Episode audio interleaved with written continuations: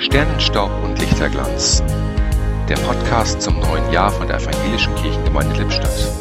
Was war, was ist, was wird. Heute mit Roland Hosselmann. Wir schreiben das Jahr 1599.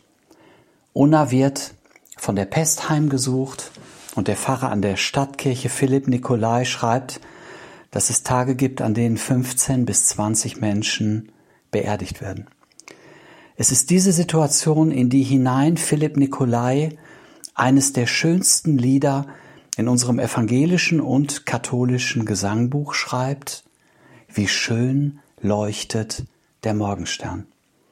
Die letzte Strophe lautet, wie bin ich doch so herzlich froh, dass mein Schatz ist das A und O, der Anfang und das Ende.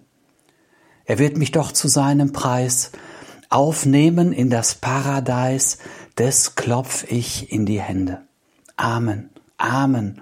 Komm, du schöne Freudenkrone, bleib nicht lange, deiner wart ich mit Verlangen.